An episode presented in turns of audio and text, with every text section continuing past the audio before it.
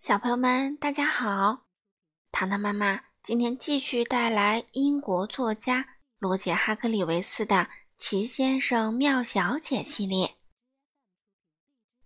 今天我们带来第三十五位小姐，就是小朋友们每年都盼望的生日小姐。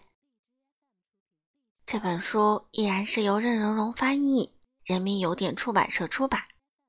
我们一起来听听吧，生日小姐到底是什么样的呢？生日小姐每天都很开心，因为每天总有一个人过生日。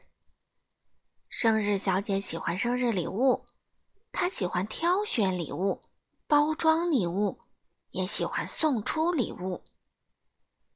生日小姐非常擅长挑选礼物，不管收到的礼物人有多挑剔。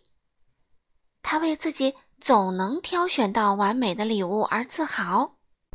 去年，他送给挑剔先生一只迷你熨斗，让他熨鞋带的时候用。这正是他想要的东西。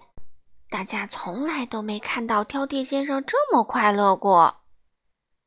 他送给明星小姐一台收音机，明星小姐一打开收音机，就会听到一阵喝彩声。他送给莽撞先生一张没有腿的床，这样莽撞先生晚上从床上掉下来的时候就不会撞到头了。生日小姐有一本生日手册，来帮助她记录每个人的生日。这本生日手册非常厚。上个星期，生日小姐翻阅她的手册，看看谁的生日要到了。是懒惰先生，他大声读出来：“太容易了，我会送给懒惰先生一只不会响的闹钟。”那么下一位是谁呢？哦，是错误先生。生日小姐脸上露出了困惑的表情，她想不出送什么东西给错误先生。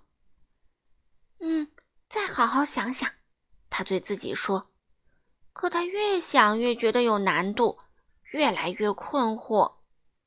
生日小姐毫无头绪，不知道该送什么生日礼物给错误先生。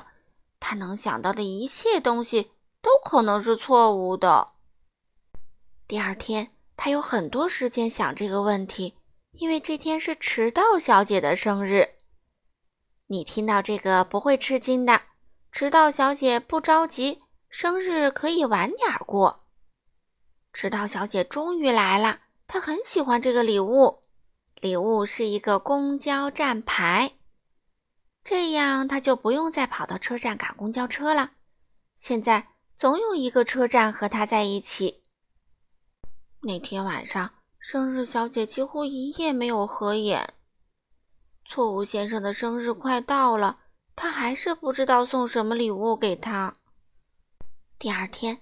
生日小姐想出了一个最简单的办法，就是去看看错误先生，希望能给他一些灵感。错误先生住在一座，嗯，一看就是错误的房子里。生日小姐按门铃时，他并没有叮咚响，连嗡嗡声也没有。你知道他怎么想吗？哼，哼，进来，进来！错误先生一边答应着。一边快步走出来，错误先生和生日小姐舒舒服服地坐在花园里，他们聊了很长时间。生日小姐没找到什么灵感，但她度过了一段愉快的时光。只是很可惜，这次交谈一点儿也没解决该给错误先生送什么生日礼物的问题。又过了一天，生日小姐去散步。错误先生最需要什么东西呢？他看着被秋风吹走的落叶，对自己说：“早上好，糊涂先生。”他跟糊涂先生打招呼。糊涂先生是在去商店的路上，还是从商店回来的路上呢？他自己也弄不清。下午好，糊涂先生回答：“我们正在欣赏迷人的夏天风光。”可现在不是夏天，生日小姐说着，突然想出一个主意。啊，当然，谢谢你，糊涂先生。他说完，就飞快地跑去给错误先生准备生日礼物了。几天后，错误先生的生日到了，生日小姐拿着礼物来到他家。错误先生听到门铃响了，哼，哼，可他总是开错门。他打开了厨房门、橱柜门、冰箱门，啊，最后终于打开了房门。再见，再见，错误先生打着招呼。他看着生日小姐：“你给我带礼物了。”他说：“这一定是……”错误先生还没说出后面的字，生日小姐就大喊：“圣诞快乐！”